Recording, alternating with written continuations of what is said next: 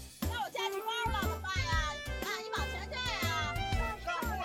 就下真一个是上不来就别那什么了，上不上关个门你还伸手，你说我。哎，那位乘客，您上哪儿啊？上班儿啊，去上学，上厕所啊！不管您上哪儿，先上车，调整音量，坐稳扶好，现在发车。各位亲爱的乘客，大家好，我是妙主播。今天呢，一块儿聊天的是八卦老师。哎，大家好，哎，巴老师啊，首先呢，在节目的开始呢，我们要真心的感谢一下最近打赏的乘客啊，真是非常感谢您。呃，在群里边的呢，我都尽量的、啊、圈了大家哎艾特大家了。但是有一些呢没还没入群啊，只能通过这种方式。呃，真是真心的感谢您对我们这个小节目的支持啊然后没入群的也可以入群嘛，啊，是啊，时刻欢迎您啊。对，您关注我们公众号“现在发车哎， 好，那咱们就闲言勾开一部戏表，叫书归正传啊。今天这期节目呢，我们也是算是赶一个小小的热点啊。当然，”啊， 就是发车这个节目呢，说句糙话儿， 啊闻个屁都闻不上热乎的， 永远是走在这个 时代的后端。 这一阵儿啊，有个电影叫《金刚川》，哎，啊，这个昨天晚上呢，我和巴老师的女朋友怎么样？去看了这个电影。啊我我也去了，我没说完呢，我没说完，你给我打断了。我说我和巴老师的女朋友一块儿去看电影，当然了，巴老师也跟着。 我也跟着，是吧？是啊，人家人家俩正经是天造地设的一对， 哎呦，我呢是第三者啊，这这都不能这么说啊！我我是电灯泡啊，所以呢，在电影院里边呢，人家也很贴心，拉开帘儿啊， 拉了个帘儿是吧？哎，把 巴老师拉在外边儿，把我隔出去了。都是开玩笑哎啊。为什么拉帘儿呢？我我这是选座的时候猛撞了，哎，选座的时候，巴老师猛 撞了，你是个猛撞人，哎呀，猛撞人我比得了你吗？猛撞人你可比不了，怎么比不了呢？呃？我说说你听听，在想当当初啊，后汉三国年间这段全部略去啊，最后叫。呃，长坂坡前救赵云，喝退曹操破万军。姓张名飞，字翼德，万古流芳。猛撞撞人，撞人。哎，为什么说背这么一段呢？为什么呢？因为这电影里边就用了这个典故啊，里边人都是就叫刘关张，这个哥们儿就叫张飞，张译老师演的这位。用的就是这个名儿，哎，对对对。而且也是抱头还眼，面如闰铁。哦，对对对， 对，真是啊！这您要不说，你看我都没有往这儿想，确实是他里边最后那个，对吧？怒目圆睁的，啊瞪着眼珠子然后对脸上都是这个面如锅底 啊，被这个硝烟染上的这个 面如黑对铁，对对啊。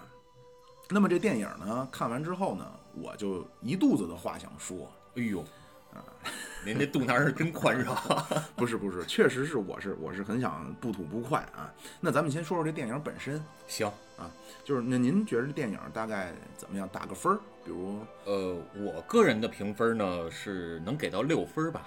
但是你看这段时间从它公映开始啊，嗯呃一直到现在分儿也是一直在下降，当然这也比较正常啊，大部分电影都是这个规律。嗯啊，刚公映的时候呢，豆瓣上打的是六点九，后来降到了六点七，然后六点九算高吗？这种呃。一差般不都多多少吧，一般你你像特别特别夸张、特别经典的电影，也能到九分、九点一。哦，啊，也也有那么经典的电影啊。然后普通点儿的电影呢，也有个六七分儿的，差不多也有这样的。那啊所以这电影呢，基本上在群众心里也就是个一般电影，是吧？呃，再看看反响吧，再过段时间让它再发酵一会儿。行，您说说，就是您既然都给到了及格，觉得它好是好在哪儿，不好是不好在什么地呃儿？，我觉得好的地方啊，主要我就想突出说两点吧。嗯一个是说，呃，最近这些关于啊、战争啊，或者关于主旋律的这些电影儿，那我们可以看到说，从《战狼》，嗯包括《战狼二》啊，《红海行动》，以及前些日子不久上映的《八佰》，嗯啊，这些电影我们都可以看到说，呃，比较明显的能看到有美式的这种个人英雄主义的色彩在里边。是，最后都化身段延庆一个人儿， 跟美国飞飞行员单挑啊啊，都一夫当关，万夫莫开了，是吧？是，嗯对，能看到这个呃感觉在里边啊。但是这个呢，其实是有好处的，为什么呢？是说给我的感觉啊，嗯它可能更容易让现在的这些年轻人去接接受受。嗯传播学的角度，对，从传播的角度来说，更容易让大家去接受的，嗯那这是一个好处。还有呃优点啊，然后还有一个优点呢，是我觉得尤其要格外的去说的，因为这个电影里面虽然有很多的明星嗯啊，但是张译老师在这部电影里边的出色演出，嗯是非常非常抢眼球的，是是是我也觉很得是吸睛，嗯啊，对，这是我觉得比较好的两点吧，两点，呃不少了，我那我说一下吧，我觉得呢，嗯，我觉得这电影呢，我会给它个两分到三分，嚯，这两到三分呢，基本上还都是给张译老师的。哎呦，这个咱俩观点差不多嗯了，，我觉得张译演的是真好，就实从真一开始那种唯唯诺诺的对，啊，不敢就叫放屁都不敢放个响屁的那么个那么个性格，到最后就是一个人就把那个身身背后那汽油桶一点着了，我去你妈的，跟没老子跟你们拼了，对对吧？这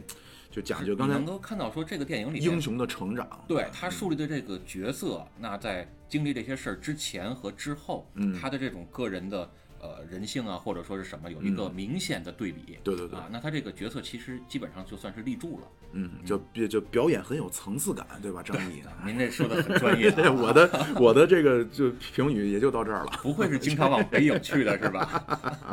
号称穿个马甲，号称 导演挑角儿来 跟我走。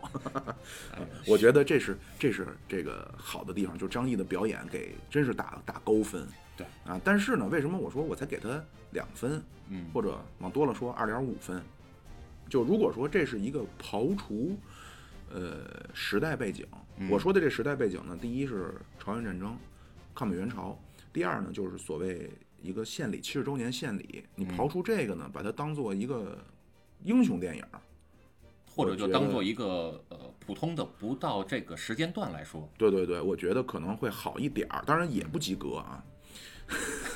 如果你要加上这些因素的话，那就非常的挺不堪的。我后边我会详细的说一说就。有点打回原形 了。对对对，这个这个就是好的地方啊，咱们就算给它捧完了， 您这比我还少是吗？然后咱们就进入这个重头戏啊，就是不好的地方。您先说说，呃，有什么您觉得不好的？ 呃，我我觉得不好的吧。首先有一点是什么呢？这个电影可能拍的，包括后期的制作呀、啊，嗯有些过于的紧凑了。哦为什么呢？因为我们也可以知道说，这个电影首先它是呃为了纪念抗美援朝爆发七十周年嗯啊，那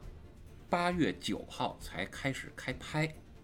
啊，俩月对吧？对你到上映满打满算也就算俩月吧，你这里面还要包括选角呀、然后这个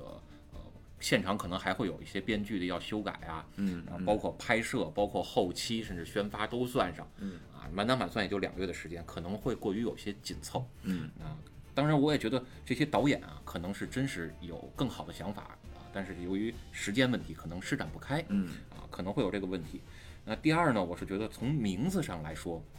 哦啊，那这个电影其实呃，英文名儿一一会儿咱们再单聊啊，中文名儿它叫《金刚川》，对吧？嗯但是我们可以看到它，首先电影是分了四个章节，或者说叫四个呃叫什视么角呃对四个视角，但是基本上都是围绕着这座桥来做的。嗯，所以我就想，与其这样，为什么不说可以考虑把混沌 蓝桥，蓝桥遗梦是吧？人 啊廊桥哎，对，廊桥遗梦。那为什么不说把这电影干脆就起名叫《桥》得了？当然，这可能是我个人的拙见啊，啊，人导演有更好的想法，啊，那还有一点是说什么呢？刚才我们也提到了，它会是多个视角来拍的这个电影。那一般来说，我们可以看到，呃，这种类型的电影呢，比如你像黑泽明，他也用过这种方式，就同一段呃叙事，然后用不同的视角来去呃展示这么一段剧情。那他会就会用到的方式，就可能跟咱们这部《金刚川》就不太一样。他们会更习惯用的是说，我通过呃通过不同人的视角，也就是说用不同的机位哦来去进行拍摄。不同的体位都拍到了。啊 啊对，但是我们可以看到《金刚川》这部电影呢，它也是用了这种呃思路，可是它会更多的看到是同一个机位拍的同一段儿视频片段，啊反复出现在了多个呃片段里面去用。显得粗制滥造了就，对，或敷者衍可可能说说句不太合适的话，我觉得有点儿偷工减料了嗯嗯嗯嗯啊。然后这是一点，呃，其他的呢，比如说我们可以看到里面的剧情上的呃舒展上，可能也会有一些小小的问题，比如说我们看到呃老关这个角色，嗯，他吴京老师扮演，呃，对，然后呢，他扮演的这个角色其实本来是一个连长，后来因为在执行任务的时候去呃抽烟，那引起了可能会暴露目标的问题，所以说、呃、把他贬为了排长，但是一呃把他贬贬为了班长，班长但是在已经把贬为了班长之后呢，他还在继续的去抽烟，啊，那并且作威作福，对吧？呃，对啊，然后还有这个嗯仗着自己的资格老啊、在自己的排长面前啊、还去装大辈儿，对，指挥说说这个不要听上级怎么样，要听我的怎么样。说单单田芳先生讲话那比秃尾巴狗都横，啊对，就仗着自己资格老嘛，对吧？那这这个可其实可能也是一个对，问题。这这待会儿我会批批批评一下啊，对，哎一会儿交给妙妙主播了啊。然后还有一点呢是说，呃，在整个电影的结尾啊，我们可以看到它有一个三 D 的动画的那种效果。哦啊对，，就像一些什么丰碑呀、或者说这个雕塑的那种感觉。但是我在看这块儿的时候啊，可能有一些出戏，为什么呢？ 过于五毛是吧？对，五毛这是一个原因，当然也可能他诚心想要的就是这个效果。啊，但是讽刺你们，你们不是让我拍个五毛片儿献礼吗？我给你们来个五毛特效，啊对，然后我给我让我出戏的感觉是为什么呢？是说我可能在其他电影里面看到过类似的场景啊，比如我印象中，呃，有一个是讲德国的就呃纳粹他们的一个电影，去到了月球，占领月球当了一个基地。啊，当然是有点科幻 色彩了啊，嗯嗯但是你像很灰蒙蒙的这种基地的场面，然后亮起了灯，呃呃几盏小灯儿啊，这种工作场面，我就瞬时间我就会跳到那个电影里面去了。嗯。我不知道他在这块儿他的这种色彩的这个调度是什么情况。嗯，这个要是让您要这么一说，那这导演还真，那还真是挺诚心的了。啊，是吗？ 你这最后弄什么意思？我可能人家是没想到， 没有没有咱们嗯没看的关系电，影这么东犄西角旮这旯。这玩意儿这是这么说的，我开玩笑啊，这欲加之罪了，属于。哎对，然后还有什么呢？就是我们可以看到这部电影里边啊，您的不满也这么多，原来。我嗯们主要是过来拍砖啊的是吗？ 对，然后我们还可以看到说，呃，这个电影里边它树立了几个英雄的角色嗯啊，或者叫英雄的形象，比如说，呃，骑着白马的这个人，对吧？嗯那在他我们已经喊邓超出对吧？对邓啊，超我们老已经师喊出口号说要隐蔽了啊，嗯对方已经开始甭管是侦察机还是轰炸机啊，已经开始过来到我们的阵地了。这个时候我们是需要隐蔽的，对吗？这个时候，呃，还有一个这个军官，他骑着白马还去嗯呃在里面去去跑啊，或者怎么样，那明显是非常暴露目标的。那我就感觉可能就跟剧情有点不嗯知道太合适知，道这是为什么吗？为什么呢？因为这个白马呢，表示着我在嘲笑西方人，嘲笑美国人啊因为有一部小说叫《马马笑西西风是吧？所以那个那句话怎么说来叫“东风压倒西风”是吗？ 是 你们西风不行啊，对。但是你说同样是白马，我们前一阵儿不久的那个电影《八百》，那个里面我感觉可能对白马的这个形象的树立会更好，因为它其实对应的就是赵云那个角色嘛，嗯，对吧？这里边可能还多少有一些值得商榷的地方，嗯。啊，还有就是一个让我感觉不太理解的地方，就是吴京老师在里面用到的一些台词，因为他是要用外地的口音嘛，我感觉吴京啊，吴京用的是北京口音，是吴京吗？北京口音是吗？呃，吴京是北京口音，张译是陕呃陕西口音，邓超是江西口音，呃，就吴京他其实在里面，他跟不同的地方的士兵去沟通的时候，他其实是会切换成不同的啊口那音他的是嘲笑人家，其实啊。我觉得啊，啊，反反正我觉得他那几句口音可能就是稍微学的还不太好啊是吧？哦对，稍稍微差点意思，可能这个台词 功夫啊，苛政总理，嚯， 还没妙主播这正宗呢是吧？ 行，反正基本上就这么几点吧。啊，妙主播再补充补充。我呢，就真真是啊，看完之后呢，我，哎呀，我我真的觉得这电影问题挺多的，嗯嗯，归根到底，把这些我内心的不满归结成一句话，怎么说？就是这个导演就管虎啊，嗯，他根本就不明白志愿军为什么能赢，或者说志愿军是凭什么在和美军在那儿作战的。啊，对我还有一个感觉，他可能对于战争的理解可能也不是那么的充分。呃，是对，那可能就是有有的朋友会说啊，那说那我导演我拍我自己心中的就好了。对其实并不是。你比如说，咱拿演员举例子，嗯，比如咱们说唐国强演毛主席演得好，演诸葛亮演得好，对，呃，张光北可能演这个什么楚云飞啊，就是《亮剑》这些角色，包括演吕布啊，演得好。为什么他演得好？你现在这些小小小演员，流量明星像对对对，人家说实话，基础的技术也不会太差，对嗯吧？说掉眼泪也能给你掉下几滴来，也能挤出来。啊，这是两回事儿啊。就是一般我们来说演员啊，他是拆我 台你啊啊不不没关系，您说开玩笑、啊，一般来说演员他是两个层次，第一个层次叫入戏或者叫共情，把我们自己投入到这个演员的角色中去，啊，这个时候其实就不太多的是演技了，啊主要是这种共共情的这种感觉了。那如果到这一步你做不到，需要的才是演技。比如说你想掉眼泪，那你又投入不进去，这个时候需要一些技术上的东西，啊，这个才是需要演技您这个呀是这个斯坦尼体系啊。啊，体验派。我说那表现派，行就是我是通过理性的分析，比如我难受了，哎，我这块脸需要抽搐一下，然后抽搐多大，对吧？眼神儿我需要怎么看？嘿，就是这个呢，赵四儿是艺 吧？术上，哎哎哎，就是艺术上啊，都是分不同的流派，嗯都是有各自各自的这种表现的理论。嗯，比如说我个人啊，其实是比较反对这种所谓以情带动技、技巧的，不管说哦您是音乐上还是表现上，嗯对吧？那就好比说，啊、您只能靠灵感才能创作，您嗯只能靠技，那那相当于你妓女是在靠着性欲在解渴，嚯你我，而且我真的觉得啊，我觉得高级的艺术啊，第一一定是要有控制的，一定不是完全的释放。对高级要能艺术收要能嗯缩控制。第二，一定在细微的地方体现出高级来。 detail，跟 妙主播面前填填英文，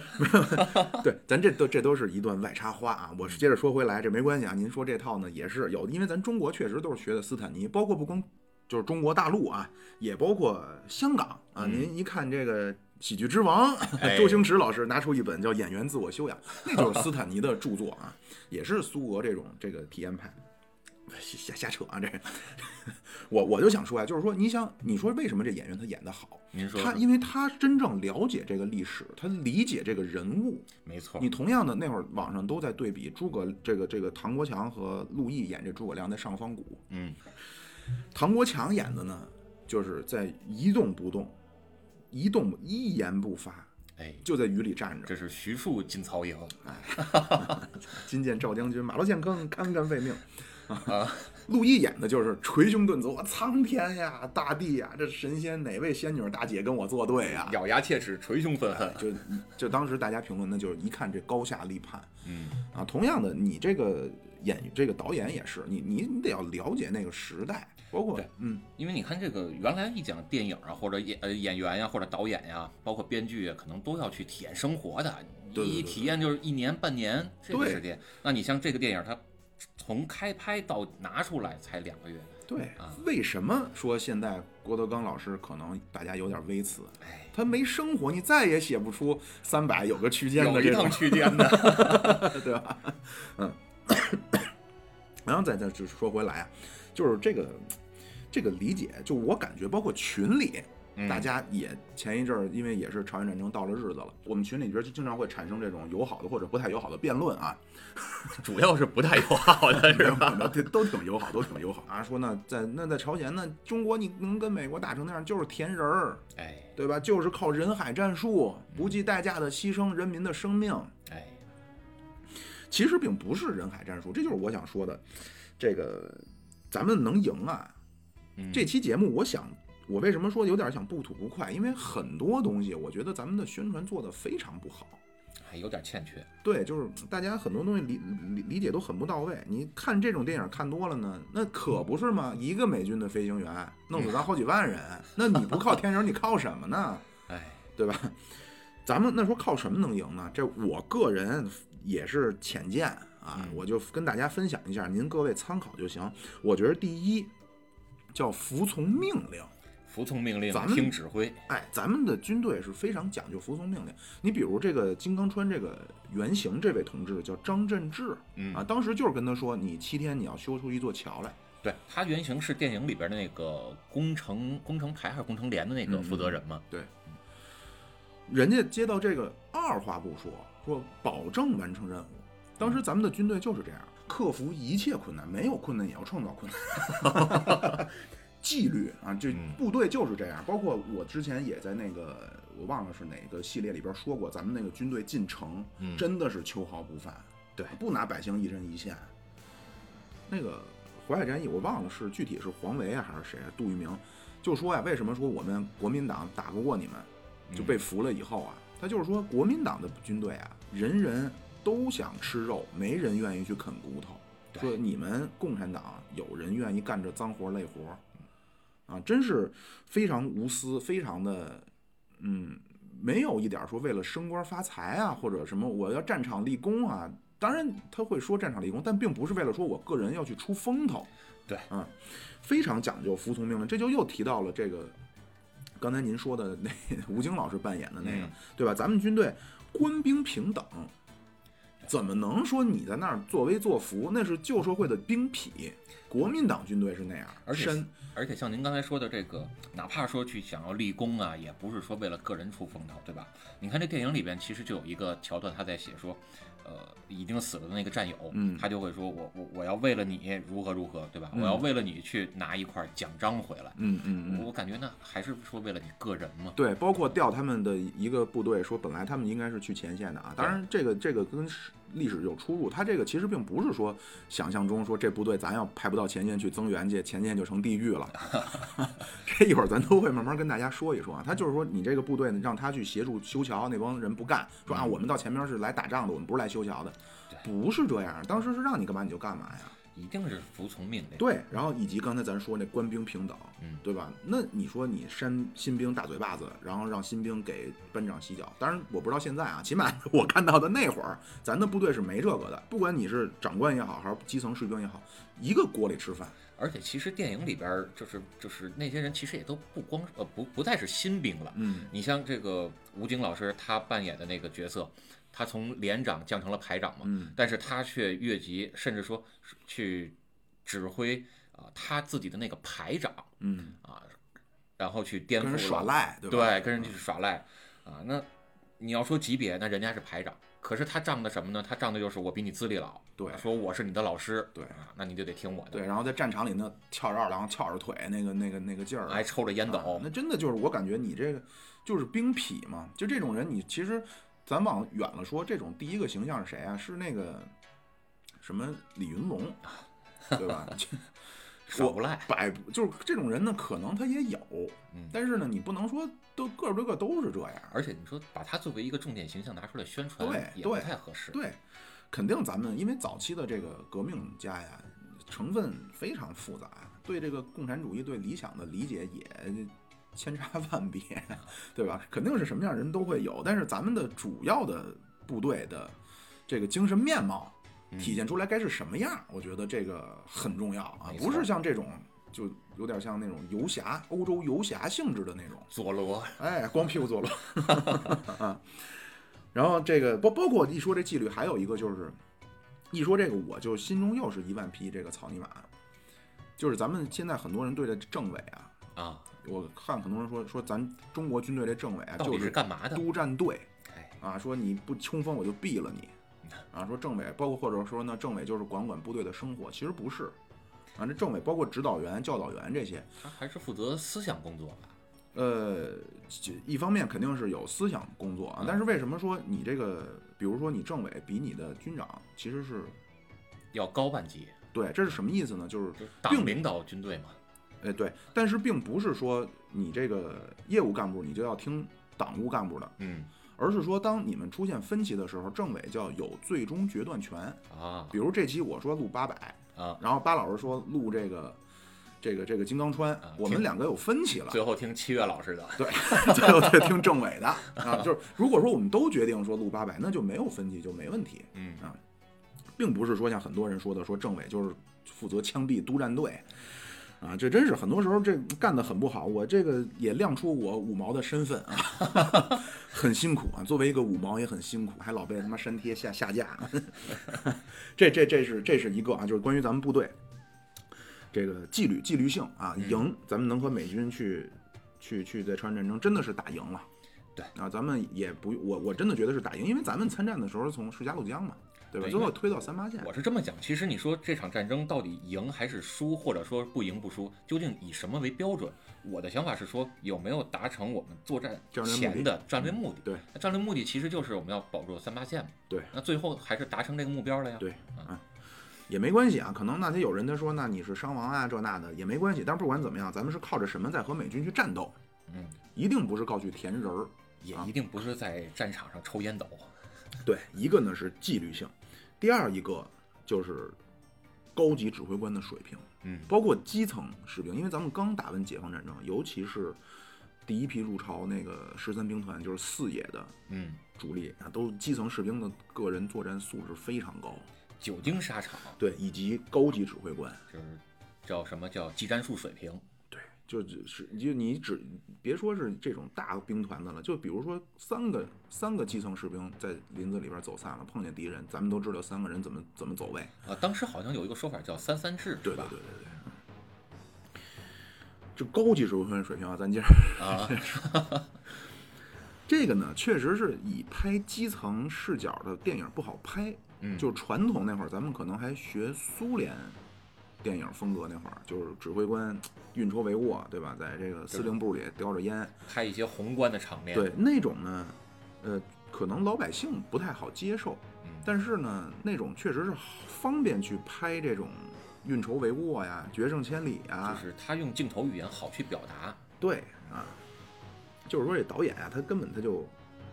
不是特别特别懂这些，就说到说到这些作战这些啊，您这稍一微竿子这打死好几个导演， 这个这电影也不是一个导演拍的。不是管虎吗？呃，管虎是负责其中一个片段，并且总的执行基本上也是管虎，然后其中还有郭帆，啊还有其他导演。郭嗯帆就是拍《流浪地球》的那个导演哦，啊，明白了，没关系啊，反正我就觉得有点儿很多这种常识性的嗯的的的问题啊，比如说这个金刚川啊，嗯，就这战争这个常识啊，不是，比如说我是我我是先锋，哎，我是先锋，我叫逢山开路，遇水搭桥，没错儿，不是说我和八卦老师并肩而走，走到河边上，哎，您稍微您喝口茶，我给您搭桥去，就是不跟是主力部队同时前进，然后到了那儿让主力部队等一等。对他这不是这么玩的啊，我呢一定是比他突出突出几天啊，对，不然怎么叫先锋呢？对，比如说这有桥了怎么办？我不是说，哎，我发现这有桥了，我就在这儿搭桥，然后等着。等着八卦老师到了之后， 然后说您在这儿安顿了啊，小心轰炸啊，隐蔽好啊，我在那儿修桥。不是，我先问我到那儿之后，我一竿子我过河，我一竿子捅出几十公里去，对，把前边能清扫的都清扫，或者说我是固步一阵呀、还是怎么解法浅度啊，都解决了，桥搭好了，您到这儿桥已经齐了，嗯，对吧？你而且这个轻步兵，咱这电影里拍这轻步兵过桥对，哪儿至于啊？飞多卢定桥，你搭根铁链子铺木板就过去了，是对吧？他这个呢弄得叫线上吊，线扎耳朵眼儿。 是历史上啊，就是就就这真实历史呢，它这个金刚川啊，这个是首先呢，只只是金城战役里非常小的，一个细节，对我说的微不足道，有点不尊重，但是呢，真的不是什么特别有影响力的这么一个或者一说它个不姑是且什叫么战场。决胜的东西。对，也不是说那个这个部队不上前线，不从这儿过去，前线就这场仗咱就败了，啊，就地狱了啊！不是不是是这么回事，它主要是走运输弹药。对啊，为什么要搭这个桥呢？其实为了通车，对对对，它有车啊，而且呢，这个让咱一拍的这么惨啊，面对美军的飞机，那只有两门高 炮啊，然后还得一门还得掩隐隐对蔽着，啊隐蔽起来，然后不能打交叉。对，其实这金城战役，咱们弹药啊嗯是比联合国军还沉。要充裕，哎，我那会儿我我具体数我忘了啊，就是说金城战役的时候，咱们平均每平方公里是多少门高炮？嗯，就是你说你美军你想来嘚瑟来，真不夸张。好比说您冲击闭门儿，一进来那就是哥儿五个，对吧？一人手里一把五幺叠罗汉，就给你打弹幕，给你打死。哎哪儿敢说飞机这么嚣张过来？ 就踩精了是吧？啊呃，那飞机游戏嘛，满屏全是弹幕嘛。 哎啊然后呢，咱就说说这个这个这个金城战役啊，哎，对，您这金城战役是怎么回事儿啊？这金城战役呢，首先咱们这边参战的呢是二十兵团啊，，啊二十兵团呢最早就入朝的时候呢是杨成武，哦，杨将军，然后这会儿呢，就后来他轮换啊，到五三年这会儿呢，这个司令是杨勇啊啊，杨勇后来是也得倒班儿，杨家，对，都是杨家将，对，咱们当咱们就是倒班儿啊，咱们就是轮番作战。杨勇后来当过志愿军的司令啊，啊，咱们咱们志愿军最早是彭老总，这大家都知道。对，后来彭老总是五二年脸上长了个瘤子，就长了个东西，回国治病。啊，这样，邓华就嗯入朝的时候是十三兵团司令，志愿军副司令，邓华就接任了志愿军司令。然后之后是杨得志，最后是杨勇，啊，就是这会儿二十兵团的司令杨勇，以及九兵团的一部分，嗯，这是参加的金城战役。这九兵团呢，也是相当的了不得。怎么呢？九兵团是第二批入朝啊的，第一批入朝是十三兵团，九兵团是第二批入朝。三野的部队是从江苏、从徐州什么的，一路北上，啊从当时南边都过来不的，知道。对，当时九兵团叫单衣单裤入朝鲜。对，呃，本来是解放台湾嘛，而且也没好像好像还是坐的闷罐车是吧？对对对，都是团以下的基层士兵全都坐的闷罐车，嗯都不知道去哪儿，就说打仗去了。后来说越来越冷，啊，那觉得不对呀，说咱南下福建怎么会越来越冷呢？对呀后来才知道这是去朝鲜还。是要北上，对，然后路过东北的时候呢，当时高岗什么的就真是也挺尽力的，尽量说去准备了一些棉服，但是微不足道。嗯那一去没打仗的这个非战斗减员几万人，就生就是冻的呀。美军那边是那个鸭绒的睡袋，就然后给拉拉链儿给自个儿拉里头那单兵种睡袋嘛，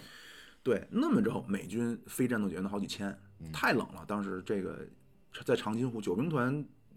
参加第二次战役就是长津湖，就逮的美军的第十军。啊，给打得极其狼狈啊！打打完长津湖那边儿，当时美军记者，呃，这咱咱先不说这个，啊跑偏了啊！这一 说这个有不点是，儿，咱就说金城战役，对对对，就是金城战役，就是二十兵团加九兵团的一部分，呃，参加这金城战役，主打的呢是南韩啊，啊，它时间呢是一九五三年，五三年哎的七月份。 啊，就是您一看这时间呢，就是刚才八卦老师也听听听出来了，就是一九五三年啊，美帝的和河谈南阴阴谋谋被被揭揭穿穿，他要疯狂狂北算算，霸霸占全全朝鲜。鲜。这是七月中旬的一个夜晚，阴阴云笼罩安平山在这 山上盘踞着梅里的王牌军，号称是是常胜部队美式装备的白虎。团。就这个奇袭白虎团，就是金城战役里边的一部分。这个也不是说咱们瞎那个叫什么演呀绎，对，确实呢，咱就是当时十二个人，是有组成原型了的嗯组成了尖刀班，对。但是我印象中好像不是说咱那个快板书一唱叫什么侦察排长严伟才二十多岁，他是个个党员，嗯啊，好像不是叫这个。这十二个人呢，也是真是给人端了团部了，嘿端了这白虎团团部了，杀了六十多个，然后俘虏了小二十。嚯，啊，然后这个叫什么？美国顾问侯高参是吓得就往桌下钻，什么桌子上边儿什么这那，他烫的他是嗷嗷直叫唤。 啊，哎那说为什么说要要要要要打这金融战役呢？对吧？嗯七月中，咱们是七二七最后签的字，对吧？金融战役是七幺五开始。嗯，您一看说这个介绍都说叫李承晚破坏和谈啊，这对快板书里不也唱吗？这个七月和谈阴谋被揭穿，这个和谈是怎么回事儿？呃，就是这个是一个非常，就和谈呢是非啊常漫长的过程。这当然之前的节目呢，我这做一个小小的广告啊，这妙主播呢之前录了一套这个叫《配偶凶猛》系列，没错，主要说的呢是中国和美国的一些，其中琢磨很重的一部分就是朝鲜战争啊，详细的在那里边说。重笔书写。对，主要呢，朝鲜战争呢，这个五零年六月二十五号爆发，嗯，然后咱们是十月份参战，参战以后打到五一年的五月份，这就是五次战役，啊，就跟美军反复有这么几次拉锯。从五一年七月开始，双方开始谈判，因为当时觉得打呢也都很费，尤其美国那边儿，嗯觉得打着很费劲，就开始谈判。但是呢，可能咱们一说到这个朝鲜战争谈判，就是板门店谈判，对对吧？但其实那会儿呢是在开城，啊，现在开对，城，现在开城谈，但是呢，在开城问题就很多。第一个问题呢，就是你怎么画这个线？分界线，对，包括你怎么弄这个叫军事缓冲区，就是可能三十公里双方都不许驻军啊等等。哎弄一个八分区，哎，巴布总啊， 对。这开城谈判呢，就非常著名的就是静坐，双方静坐一个多钟头。啊，为什么呢？美国人说说，如果要不是因为这谈判，开城我们就拿下了，嚯，因为开城是在汉城的附近。离汉城就不对远了。美国美国说，如果不是因为这谈判呢，我肯定能拿下这个地儿，哎，这汉城就是现在说的就是首尔，是首吧？对，啊，就是那个李明博，就眼睛那样的那个、啊前 前韩国总统，他当首尔市市长的时候给改改名了，啊改叫改叫首尔了。 美国就说这，咱就说那嗯不行啊，什么叫你觉着呀，对 吧？那咱要不谈判，我们他妈打釜山去了，不对吧要你觉着， 我要我觉对，着，我我觉得，双方就说这。那后来美军呢说，那我能不能我拿几个岛换？ 嗯那当时咱们这边呢，就我所谓咱们就是咱们和人民军就和朝鲜，嗯，那就说那你那岛我们他妈这海军我们也够着也费劲，嗯不行，我们说就要这个地儿。结果双方呢就就僵在这儿了。这是一次长达一个多小时的一次静坐，就双方一一言不发，就在屋抽烟。就抗议嘛，对，后来咱们这边那个柴成文就去出去找李克农去，李克农在边上帐篷里就嗯已经炸平了，开成那个地儿，据说是个茶楼，但是说就防盗门还立着 了，能看出是个屋来啊，什么都没有，完全是帐篷了。说那个这这屋谈，然后李克农边上那屋，但是说这屋叭叭抽烟啊，坐腿都麻了啊，美军那边也不说话，就双方就僵住了。后来柴成文就找李克农说怎么办呀？就这么个情况，李克农写了一个字，嗯，等。哎，还是耗我忘了啊，反正他就后来耗耗耗耗说实在不行了，说再这么下去我们都那尿毒症了，那时候就就算了。啊，所以到八月份呢，当时范弗里特呢就策划，就是范弗里特呢是呃当时的美国第八集团军的司令，哦，就是第一开战的时候就六月二十五号，朝鲜战争突然爆发，嗯然后七月二号美军的第一批部队就空投到了大田，啊，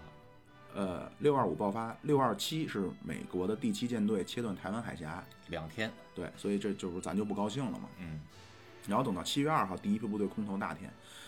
呃，当时呢，第八集团军司令叫沃尔顿沃特沃克嘿，巴顿爱将，啊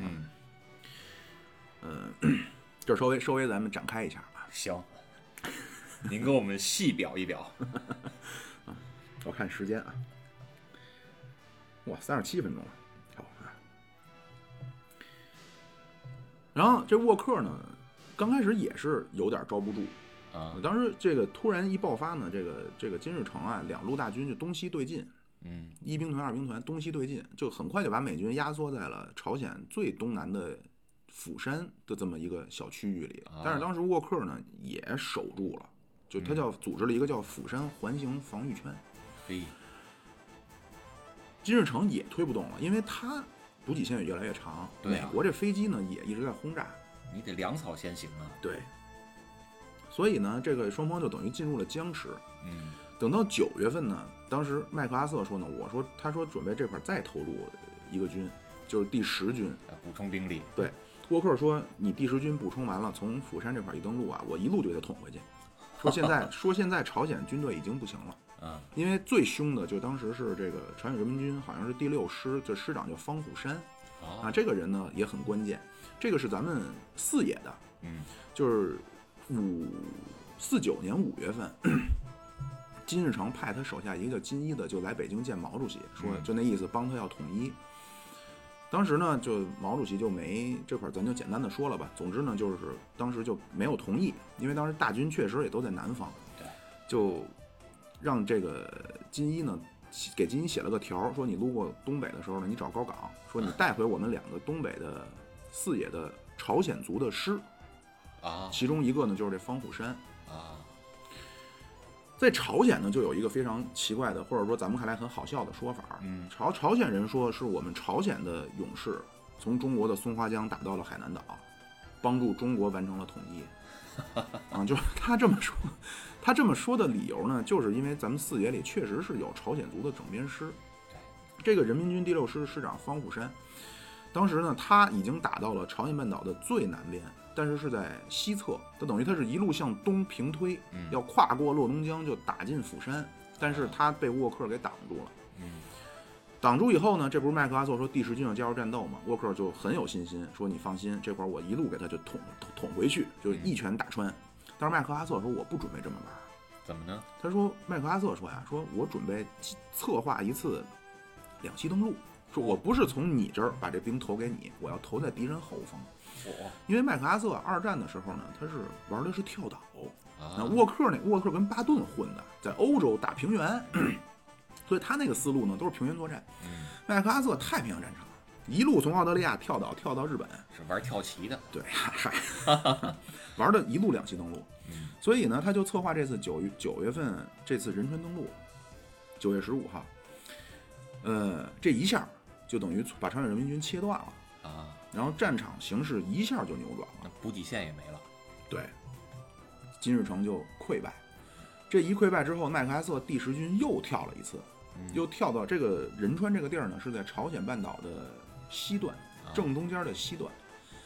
呃，又跳了一次，跳到了朝鲜半岛北方的东段，这个港口叫咸兴。啊，然后跳过来以后呢，就是第十军，第十军也是一路在北上，就被咱们当时第十军里边的，我忘了是第十第第第七师还是哪个啊？这个师长巴尔，嗯，当时他已经到鸭绿江边了，嘿，撒尿嘛往里，咱们这边都能看见，往鸭绿就当时模仿丘吉尔，对，您那个凶猛系列里边好像提过这个，对对对对对。结果第十军呢，这个就被咱们九兵团，就是第二次战役就给逮在长津湖了，就打得极其的狼狈啊。为什么说到这儿了呢？啊、因为哦对，明白，因为是要回顾一下这个历史的。啊，我简单说了啊，这个这个第一次战役呢，实际上双方就是遭遇战、接触战啊，嗯东线叫云呃东线叫黄草岭阻击战，西线叫云山遭遇战。然后第二次战役呢，是咱们精心设计了一个大口袋，嘿，啊，这个第一次战役接触完之后，毛主席主动下令后撤了。啊，这就前面咱们说呀，说这高高层统帅的这种运筹帷幄的能力没错，啊，毛主席是从这个朝鲜战朝鲜战场一出兵，十月十九号出兵，嗯，呃，二十九好像是二十九号啊，打响第一枪，一直就没露面儿。闭关修炼，呃，对，这就是躲在中南海里研究前前线的作战形势，嗯，然后跟彭德怀去去进行这种沟通。当然，西方的记者都说呢，是不是身体不行了？嗯，啊，其实没有。后来等到这个五一年的五一啊，突然 老人家惊现天安门，啊在天安门城楼上站一上午，跟群众挥手致意啊。消灭了谣言，当时第二次战役呢，就是毛主席精心设计一个大口，他就说呀，麦克阿瑟这人这性格呀，过于的自信。你嗯，接触完了之后一后退，麦克阿瑟一定继续前进，给他设计一大口袋。哎，就是古代和第二尚要次装人了，这就是第二次战役啊。东线、西线同时取胜，这个西线呢，就是第八集团军沃克这边一下打退三百公里，嘿，然后东线的这个第十军呢，从这不从从咸兴登陆嘛，对啊，又从咸兴坐船跑了，在圣诞节终于跑回到了釜山，坐船从浦就等于从咸兴上船，从釜山下船跑过来了。当时这个第十军那边都到什么程度啊？那个美国记者采访，当时冷啊，因为就北边冷，一个美国士兵在那儿拿一罐头啊，挖挖里边那蚕豆，因为冻上了，嗯挖蚕豆，拿一勺在里挖，然后挖下来以后呢，搁嘴里含着，因为冻冻成铁球了，得含化了才能啊吃。人家记者说，呃，如因为快圣诞节了，他说如果我是上帝，嗯我能送给你一份圣诞礼物，你会要什么？怎么说呢？那士兵都没看他，横着豆儿看了看天，空洞的双眼，眼神空洞，说了俩字儿：“明天。哎呀，”当然不是俩字儿啊，人肯定说的是洋文，不能说他明天啊。就确实是给美军的士气一下打低落了。对。然后这个第二次战役打完之后，沃克呢就车祸去世。那嘿他在组织反，因为这第二次战役，他一一路后退，退退过平壤，就退到汉城，在组织防御的时候，他要上前线去视察。结果呢，韩国的一位司机呢，实际上是违章逆行，啊嚯，运着这个辎重的大卡车，卡车司机逆行，结果沃克这边这个司机呢，可能是由于这驾驶技术啊躲闪不及，躲闪不及，打靶打过了啊，吉普车翻车，哎，就和他的这个老老首长巴顿一样啊，也是车祸去世。也是敞篷的吉普吧？啊不，那肯定是不能是敞篷儿，冬天太冷啊，可能啊是这个车呀，它没有没有那会儿可能没有防雾的那个那个功嗯能啊，哎您现在可能能吹能吹得前好一风点挡。除雾，对他这那会儿可能一看，哎呦，怎么前方出现大卡大卡车，急急着一大轮儿，那肯定翻呀，嗯，一翻，美军等于第八集团军司令就死了。哎，死了之后来接手这位呢，就是李奇微。啊，结果李奇微一上来又来了个马前桥，咱们嗯在十二月三十一号，就等于是新年的当天啊，一月一十十二月三十一号的夜里，一月一号凌晨发起第三次战役，三八线一路南推，呃，接收了汉城。等于李奇微这边刚一接手，圣诞节晚上报的到，然后刚一接手还不到一个礼拜呢，下令撤退。先来个退出下马汉城威，对，退退出汉城的时候，李奇微就在他的一个破裤衩上啊，一个缝不好的一个睡裤，嘿，上边写了说这个美第八集团军司令向中国军队指挥官致敬，嗯，搁在挂在挂在墙上。然后咱们这一路就打到了最远，打到水源啊，打到水源就是咱们的五十军。就是现在说的叫什么水源三星是吗？哎，对对对对对，打到这是咱们向南打到最远的就是咱们的五十军。这个五十军呢，就是前国民党的六十军，嗯，是滇军啊。这个在我那个付费节目里边说过这段。长春哎，围城，长春起义的六十军长春起义，当时师长叫曾泽生啊，就真是能看出来，就为什么我我在前面说咱们靠什么能赢嗯啊？那都是人，都是一批人。嗯，你强调了纪律，你六十军在东北战场上，你屁也不敢放了，遭到中央军的排挤哎，对云吧？南嗯被新七军排挤，没有没有，他他当时在东北，啊，那一一一一一被咱们红太阳照耀，啊嘿，对吧？毒草马上变成鲜花，啊有了养分了，但是呢，打到这个，嗯咱们也打到三七线，咱们也到极限了，嗯因为咱们当时真的是这个装备不行。我前一阵看一新闻说，咱们志愿军老兵啊，吃到了咱们现在军队的这个军粮嗯罐头，好像是啊，热泪盈眶。啊哎，当时真的是两条腿从鸭绿江跑到了三七线嚯，啊！你算算，咱们是十月十九号出的兵，这会儿跑到了三七线，嗯以咱们也跑不动了，这样美军就发起了第四次战役，就实际上打了咱们一个，而且这个阶段呢，第三次战役打完之后，咱们又进行了一波部队轮动，什么三兵团啊，什么上前线，美军也给咱们弄了够呛，而且在第四次战役里边呢，有一个叫呃李平里，嘿，当时呢，李奇微就发现咱们这部队的弱点了，就怎么攻坚说能力太弱，啊，啊，本来这个底平里咱们包围了，啊，这结果没想到打不下来。李李李，这个李奇微就发现咱们部队的确实是攻坚能力太差，所以他呢就进行了一系列的安排，这咱就今儿都不展开了啊。嗯包括他在一接手的时候，他就发现，哎，你这三次战役怎么只能打七天？有规律，对你，因为你就那就说明你的给养跟不上，你的子弹和口粮只能只能带七天的，你七天不管打多好你就后退，所以他呢就是说，那以后咱们就这样，他只要进攻，咱们就缓步后退，哎，而且他说他下那个命令叫让中国人每追一步都要付出代价，哎就是杀伤他，尽量去杀伤他。等到七天以后，咱们全线反攻。嗯第四次战役，美军就等于又推回到了三八线。然后第五次战役，实际上双方就是一次也都知道是怎么回事儿了，嗯最后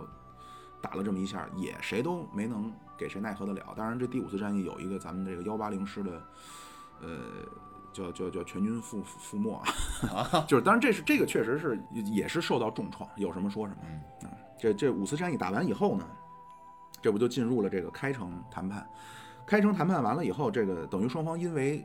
这个划界的问题无法推进。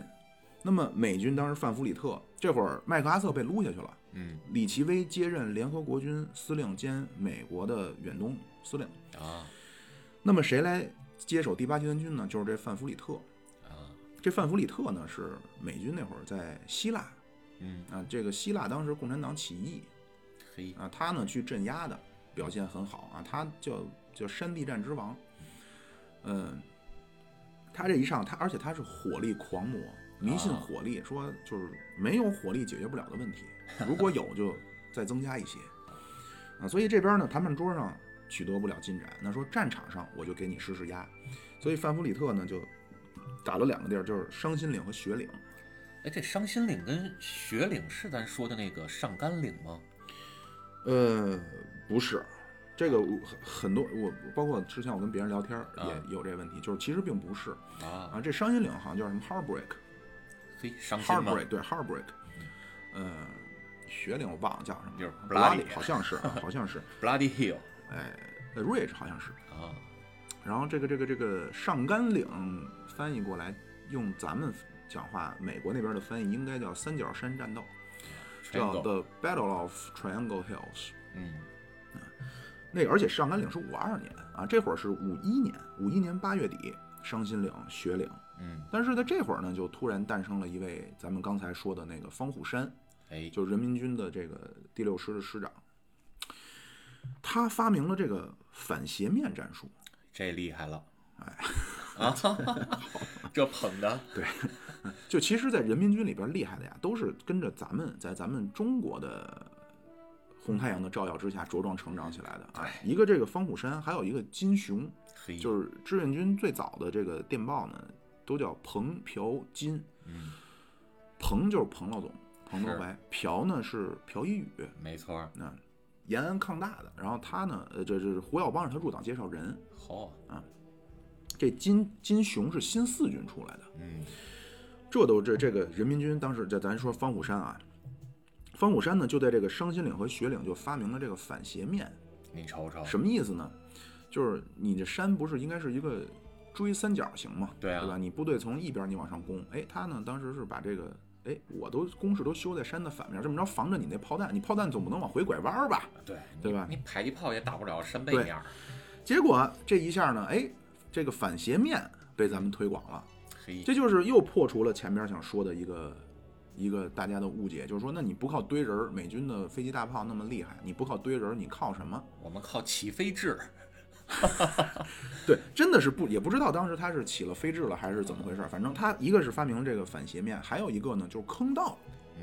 最早那会儿呢，那说猫猫耳洞，就是那轰炸我我挖个洞，我得躲起来吧。嗯，结果后来越挖越深，这洞就坑连坑，谷连谷，你这坑谷联合啊。地下交通网，对，就是这个这个坑道呢，叫三八线地下长城嗯，就全挖通了，就土行孙了。这有你点看着我从这坑里下去了，哎，怎么突然从背后出现？这比焦庄户那地道战好使吧？是这个绝对比焦庄户那个厉害啊！咱们实际上是靠着这两个跟美军在周旋，嗯不是说什么靠着啊美军就轰咱们就填人儿，嗯不是，而且也不是说什么，从五月份到十月份这不到半年，联合国军就想想咱他也想往往北推啊，对啊，牺牲六万，其中美军两万二。啊，就是咱们就是哎这靠美国人命可值钱呀，对，然后到打不上来啊，那怎么办呢？而且美国国内抵触情绪又上来了，反战，对，所以到十一月份，双方呢说那咱们再谈吧，嗯那就去了板门店，嗯啊，这才到这板才门到哎，这才到板门店开始谈判。啊，但是那问题又来了，这会儿美国说那开城那就那就算了，嗯那说板门店怎么办？不是板门店怎么办啊？这谈判，对，板门店说双方谈又出现分歧了，嘿，一个战俘问题。嗯，嗯，美国那边呢说要自愿遣遣返，这有猫腻，哎，咱们这边呢说你俘虏的就都得全部遣返，嗯，就是你你要正常，可能咱们一觉得，哎，那自愿遣返，那美国人很尊重这个个体的自由意志啊，嘿，对吧？其实他不是，就是你听呢好像觉得他很有道理，但是其实不是，因为他那边呢一给你逮起来，嗯，杀猪拔毛反攻抗俄，给你纹了身了，刺字了，，对，给你盖了戳了，那你怎么回来？是啊，对吧？你只能去那个国民党那边了。嗯就这这当时我忘了是看台湾谁说过，就他们那个老兵嗯，到很很老了扫大街，四个字杀猪拔毛反攻抗俄，那就是当时那会儿的。就是到了台湾眷村了是吗？呃实际上可能他们都不能进进眷村吧，啊，眷村可能都得是人家的嫡系部队，这帮人实际上是很很很悲惨啊。对，命运很悲惨，对他回不来。嗯，你而且包括我那会儿也认识一位，这个我在美国的时候认识一位老哥，嗯，那他叫阿莱士啊，Alex Alex，姓江。刚开始认识的时候呢，就是问说您是哪哪里人士啊？啊，我江西老表。嘿，后来才知道他是台湾人，那怎么说江西老表对啊呢？对你就能看出那代台湾人的这个认同，他觉得我是大陆人。那这哥们儿得有六十多岁了啊。但他出生是在台湾吗？呃，是是，啊，但是祖籍其实还在江西。他爸爸叫江海东，嗯是和蒋经国一块儿从江西奋斗奋斗起来的，在台湾啊搞肃反，叫国民党的这个这个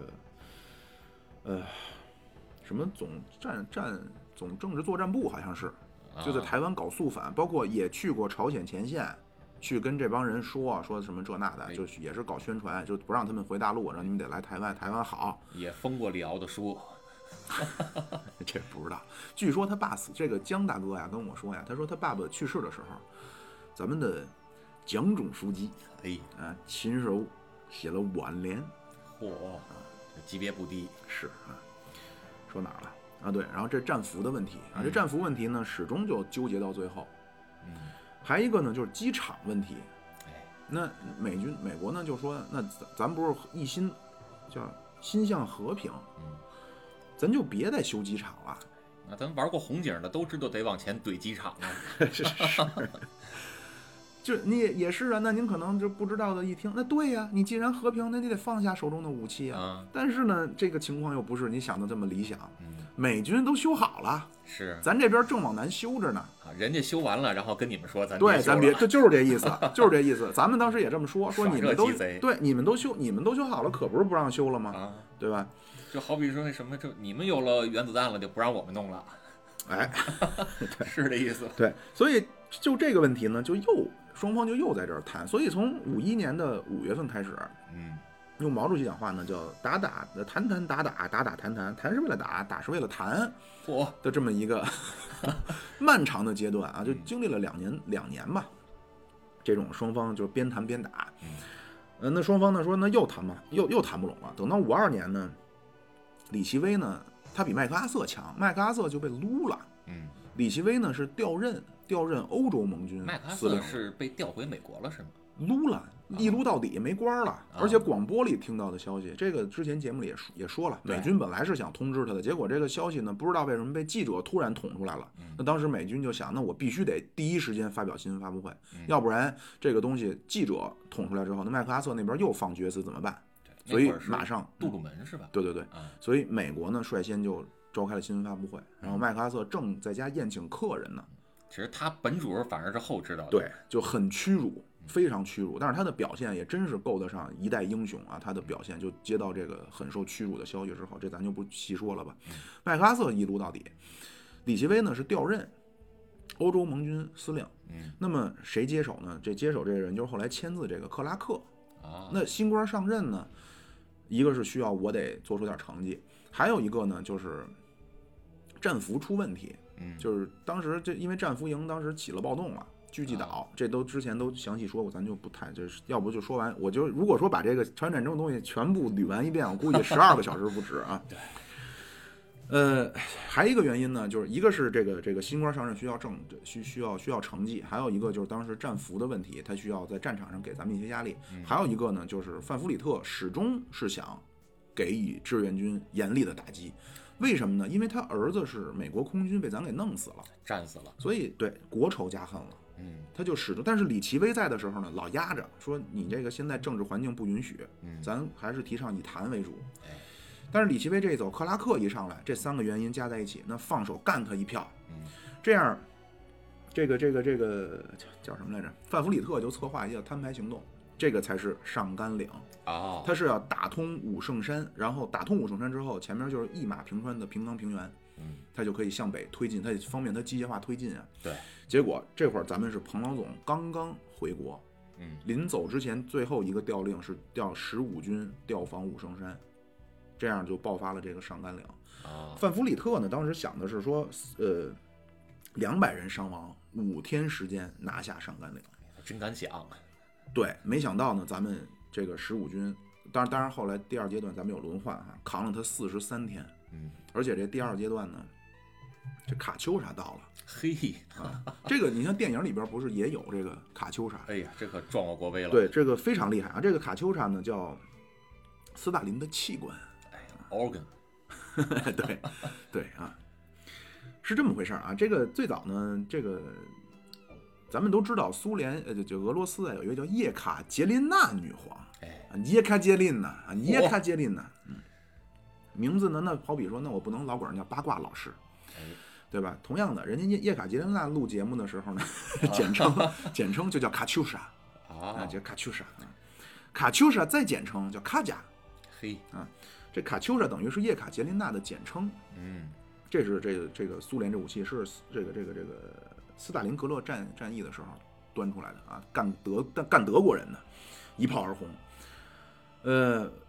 美国人管它叫斯大林的管风琴，您昨晚上可不是这么跟我说的，不是我我要翻译啊，我要讲这个事情怎么演化出来。Stalin's organ，挺嗯形象的。对，因为它就是那个管风琴形状的东西铺在这个对，它几排嘛，